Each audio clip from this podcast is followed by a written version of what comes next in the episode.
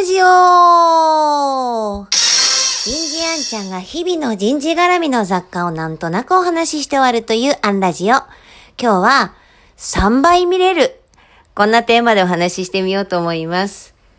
えー日曜日です。えー日曜日なんですが、今日はあの、金曜日の仕事の残り仕事をしてたんです。まあ、残したというか、後からしかできない仕事でっていうのは、えっと、その会社さんでは、えっと、5年目の方々がこうね、これからもまさにマネジメントに入るっていう領域で私が必ず1日拝見して、えっ、と、一人一人のこう、コメントレポートっていうのかな。この人はこういう強さがあって、逆にこういうところがまだ伸びしろがあるから、こう育ててあげてね、みたいなことを、こう、レポーティングするんです。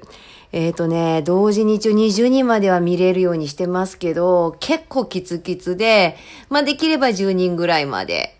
で、ちょうど10人ぐらいだったんですよね、今回。で、ましてや今回、オンラインだったんです。で、いつもこう10人ぐらいを前にして、その会社さんのね、えーその5年目の方々を、えっ、と、1日の検証、こちらも情報提供しながら、ささやかな発言とか、グループワークでの表出の仕方とか、メモの取り方とか、休憩時間の過ごし方とか、まあ、ぶっちゃけ見てます。まあ、そりゃそうですよね。で、レポーティングしてたんですが、こっちオンラインだったんで、えっと、で、そのレポーティングを今日書いてたんですよね。10名分ぐらい。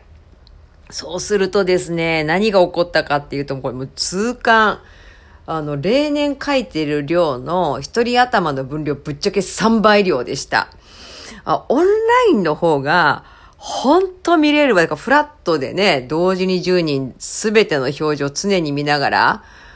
あの、空気が見えないとかはあるけど、もう明らかにエビデンスが取れるんだよね、こっちの方がねって。だから通常、対面式で例年だと1人 A4 の用紙で3分の2かなかな、まあ2分の1ぐらいかな、A4 の用紙半分ぐらい分量をレポーティングしてたんですけど、今日完全に1人1.5枚ぐらいかけてたので、すっごい量。あの、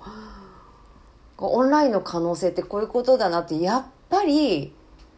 ものすごい情報量取れるということを実感したという話。なんかこう対面と違って空気は見れないかもしれないけど事実は取れる。あの、もっと私たちオンラインの可能性を追求していけるよねって思った日曜の昼下がりでした。今日今からの人事女子会なんだ。えー、いつもより、えっと、いつもギリ、夜の11時過ぎてギリ、あーとかって吹き込んでますけど、今から人事女子会があるので、えー早めに吹き込みました。今日はここまで。次回もお楽しみに